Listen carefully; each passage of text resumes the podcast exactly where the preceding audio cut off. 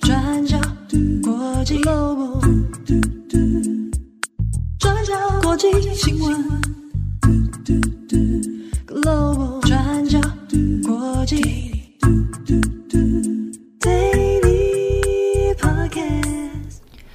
Hello，大家好，欢迎收听 UDN Global 转角国际 Daily Podcast 新闻。我是编辑慧仪，我是编辑木仪。今天是二零二三年十月三十一号，星期二。十月的最后一天了，对，对，我们即将进入年底，十一月倒数最后两个月了，好可怕，很可怕，时间过好快，真的时间过很快，唉。好，那在今天呢，我们有三则的国际新闻要跟大家分享。好，我们今天第一则先来更新以巴冲突。第一个部分，我们会先来谈妇女和儿童。联合国旗下的组织 UNRWA 的负责人拉扎里尼十月三十号在联合国安理会发表谈话，报告在以色列和哈马斯的冲突之下，加沙的破坏程度，还有巴勒斯坦的伤亡状况。这个 UNRWA 全名叫做近东巴勒斯坦难民救济和工程处，是联合国系统下面负责救济还有协助巴勒斯坦人以及巴勒斯坦难民的机构。那负责人拉扎里尼表示，截至报告的当天，通报死亡的巴勒斯坦人数有八千三百多人，那其中有将近百分之七十都是儿童跟妇女。在儿童的部分呢，综合 UNRWA 还有联合国儿童基金会 UNICEF 的数字，三个星期以来有三千四百名巴勒斯坦儿童在加萨冲突当中丧命，那另外还有六千三百多名儿童受伤。那另外呢，在包括东耶路撒冷在内，约旦河西岸也有至少三十七名儿童被杀害。那这个是二零一九年以来全世界发生任何冲突的地区当中遭到杀害的儿童人数规模最高的一次。平均算起来，现在每一天有四百二十名以上的儿童死亡或是受伤。那 UNICEF 的负责人罗素就沉痛地表示说，以巴冲突之下，真正牺牲的人是这些儿童，并且谴责以色列的攻击行动是一种残酷的集体惩罚。那拉扎里尼也补充，UNRWA 当中有六十四名同仁从冲突以来三个星期之内遇害死亡。那就在当下这场会议登场之前几个小时，又有一位联合国工作人员跟他的妻子以及八个孩子，全家人都在加萨不幸遇害。那拉扎里尼表示，现在加萨由救济工作署负责的学校，还有一些地下室当中人满为患。涌进了大量的巴勒斯坦难民。总的来说，至少有六十七万人现在必须仰赖救济工作署提供的空间来安置自己。那他形容说，救济工作署在当地几乎已经成为唯一的命脉。不过，现在资源几乎已经完全耗尽了。那拉查里尼也提到，拉法过境口岸开放之后，进入的人道援助根本没有办法符合这超过两百万名难民他们的基本需求。那拉扎里尼在报告中也表示，加萨被破坏的程度是前所未有的。这场在 UNRWA 地线人员眼皮子底下上演的人道危机，让人非常难以忍受。那他也在演讲当中强调说：“我已经说过很多次，现在我再说一次，加萨没有一个地方是安全的。”那大家知道，联合国安理会持续在讨论应对以巴紧张局势的方案。不过这些方案都没有通过。在十月二十五号这天，这个由十五个国家组成的安理会再次开会进行商讨。不过，美国提出的方案在中国跟俄罗斯的反对之下被否决。中国方是认为说，决议草案当中并没有要求当事方停止无差别还有不平衡的用武行动，那也没有要求要彻查伤亡惨重的阿赫利医院轰炸事件。那俄罗斯则是有提出要求双方广泛停火的决议，不过也是没有争取到足够的支持。那从以巴冲突爆发以来，安理会前前后后否决了四项相关的决议草案，也让安理会这个机构在国际上可以发挥的实质功能备受质疑。在十月二十七号这天，联合国大会则是以压倒性的票数通过了另一项决议。要求这次冲突当中的冲突双方立即而且持续为了人道主义停火休战，并且立即无条件释放所有被非法扣押的平民。这个是这个票数通过的决议案的内容。那这项决议案是由约旦提出的，实质上并不具有约束力，不过在政治方面是有影响力的。那这次联合国大会上面，最后是以一百二十票赞成、四十五票弃权，还有十四票反对，获得了压倒性多数而通过。那这个也是联合国第一次针对中东危机达成一致的看法。巴勒斯坦驻联合国大使就表示非常的欢迎这个结果。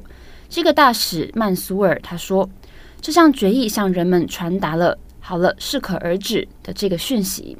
那也呼吁战争必须赶快停止，让人道主义援助赶快进入加萨地带。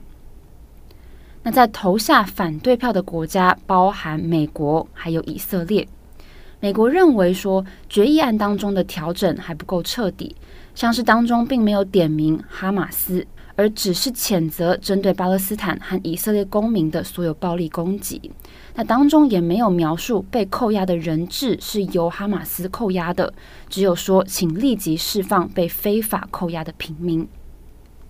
那虽然就投票上面最后是以压倒性的票数通过了，不过以色列还有美国对于决议案的抗议非常的强烈。以色列驻联合国大使埃尔丹，他强烈的批评那些投下赞成票的国家，称呼他们非常可耻。那他还形容这个是联合国和人类最黑暗的一天，让全世界都看到联合国不再有任何一丁点重要性或是合法性。这个是埃尔丹的发言哦。那他也批评了安理会，他说安理会对于这次的战事总是保持沉默。他批评说，部分成员国并没有从第二次世界大战当中汲取教训。那他在会议当中还佩戴了象征犹太人，那也是以色列国旗上面的黄色星星徽章。他表示要让安理会每一次看到他的时候，都会想起自己的邪恶沉默。那他也说，他会一直带到他们正式承认而且谴责哈马斯的暴行，并且要求他们立刻释放以色列的人质。他才会拿下来。那其实这颗星星有它的历史意涵。这个是二战期间纳粹德国他们为了标记犹太人，然后强迫犹太人佩戴臂章的图示。那埃尔丹的发言跟行为其实也充分表达了以色列的立场跟抗议。那另外呢，美国美国驻联合国大使格林菲尔德他也批评决议案的内容等同于是在护航哈马斯，令人感到愤慨。而随着以色列军队现在已经扩大进入加萨地区的地面攻势范围，美国跟以色列在这次大会的投票上也成为极少数投下反对票。这十四个国家当中，其中的两个国家，那其实也凸显了两国目前在这项决议上备受孤立的处境。那在十月三十号这一天，以色列总理纳坦雅胡也表示，以色列不会同意停火。因为停火就相当于对哈马斯投降，那他说这就很像在珍珠港事件或是九一一事件之后，美国不会同意停火，所以同样的，以色列在受到哈马斯恐怖的袭击之后，是绝对不会同意停止这场跟他们的战斗。那他也强调，以色列军队现在正在竭尽所能的避免加萨出现更多平民的死亡。这个是总理纳坦雅胡在十月三十号的发言。好，那以上是有关加萨死伤，还有联合国通过决议案的相关消息。好，今天的第二则，我们来更新泰国。我们在今年二月的时候，跟大家更新到二零一八年泰国洞穴救援行动的幸存者，泰国野猪足球队队长端佩奇身亡的新闻。那经过几个月的调查之后，那证实端佩奇是因为自杀身亡。那我们先带大家回顾和整理一下事件的经过。那先回到二零一八年七月，泰国发生了震惊全球的国际新闻。那当时候，一位二十五岁的教练和十二位年龄介于十一岁到十六岁的足球队少年受困在淹水的洞穴里面。那这十二位泰国青年是泰国野猪足球队成员，那端佩奇就是足球队队长。那当时候练完球之后，那这些队员就跟教练进入了泰国北部的一个洞穴，叫做睡美人洞。那结果在回程路上，却因为外面下起了暴雨，那大雨淹没了洞穴出口，那导致教练跟足球队少年全员受困，那整整长达了十八天的时间。那在事发后的九天，教练跟这些队员都被困在洞穴里面，啊，没有任何食物，啊，洞穴里面也没有任何的光照，那漆黑一片。就在大家意志快要崩溃的时候，他们终于被救援团队发现了，那也就展开了一系列的救援行动。当时候，救援人员就商讨救援计划，那也想办法。陆续的把粮食送进洞穴里面，那甚至呢还有送上亲友们打气的书信，希望教练跟这一些队员不要放弃任何的希望。那在整个过程当中，教练也扮演了非常重要的角色，那就鼓励这些足球队少年们冥想，那保持平静的心情，尽量减少氧气的消耗。那最后是在一群国际潜水专家，还有泰国海豹部队的合作之下，那成功的把教练还有队员全数救出，那完成了这个难度极高的救援任务。当时候是震惊了世界哦。那但是不幸的，在救援过程当中，也有一位泰国海豹队成员不幸丧生。那现在，在这个睡美人洞穴之外，就有树立了一座雕像。那这座雕像的人形，就是这位丧生的海豹队成员。那脚下还有十三只野猪，那代表这些野猪足球队成员。那整个雕像象征着海豹队成员在营救过程当中的牺牲。好，这一起洞穴救援案引起了全球关注。那这些少年的身份背景也随之曝光。那当中大部分的足球队成员是来自少数民族，来自贫困家庭。那其中呢，也有队员是无国籍人士。那不过或许，那因为这个救援行动实在是引起太多的关注了，所以到最后这一些无国籍的足球队少年，包括教练在内，全部都获得了泰国公民的身份，而且这一些少年的生活也有了变化。那包括说，那这个救援行动被拍成了 Netflix 的纪录片。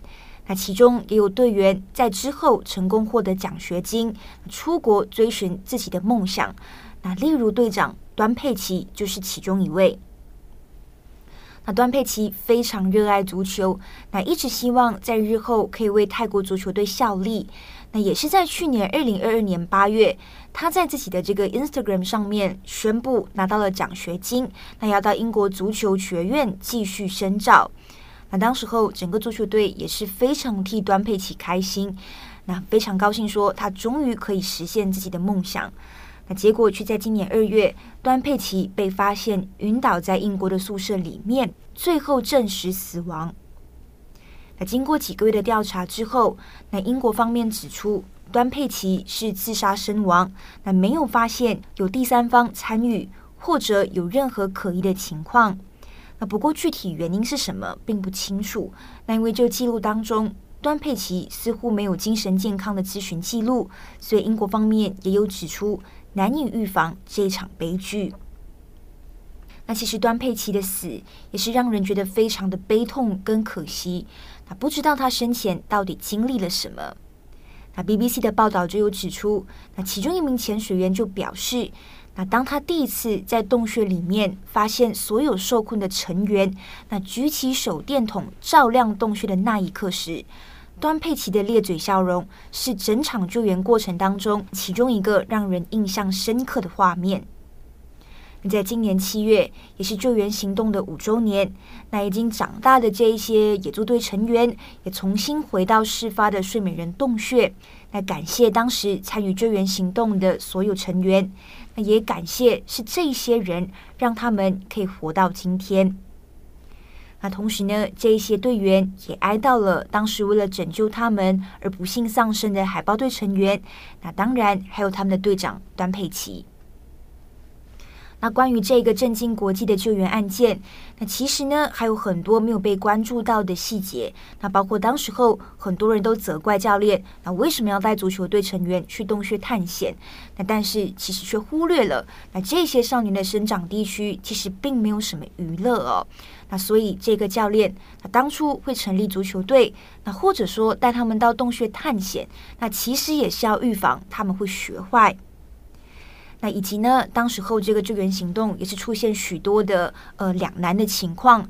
那少年们当时候在洞穴里面受困的时候，心情其实也非常的崩溃，也非常的哀伤等等。那大家如果对这些细节有兴趣进一步了解的话，也可以到 Netflix 收看相关的纪录片，推荐给大家。那最后也要提醒各位，自杀不能解决问题，那求助才是最好的路。求救请打一九九五。好，那么今天的最后一则，我们稍微更新一下中国前总理李克强。中国官媒在十月二十七号宣布，中国前总理李克强在十月二十六号由于突发的心脏病，经全力抢救之后无效，终年六十八岁。那新华社也在今天三十一号早上宣布，李克强的遗体会在十一月二号这个星期四火化。那到时候，包括天安门、新华门、人民大会堂。外交部还有其他地方等等，也都会降半旗哀悼。那随着李克强去世的新闻传出来之后，他在安徽合肥的故居也开始涌入大量的中国民众献花致意。那根据报道，哀悼的人潮也出现在河南省郑州市，那这里曾经也是他主政的地方。那从社交平台上面，我们可以看到哀悼的相关影片。那当中有人眼眶泛泪，而且从线上的花束当中也可以看到各种缅怀李克强的字句。那包括就有人写上“人在干，天在看”。那这句话呢，其实也是李克强在今年卸任国务院总理的时候最后一次公开发言提到的内容。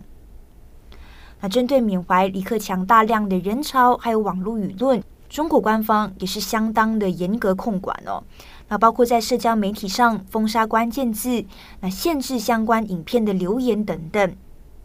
那在上个星期五的 Daily 上面，七号也有和大家提到，那中国网友在李克强逝世当天也到了李文亮医生的微博下留言。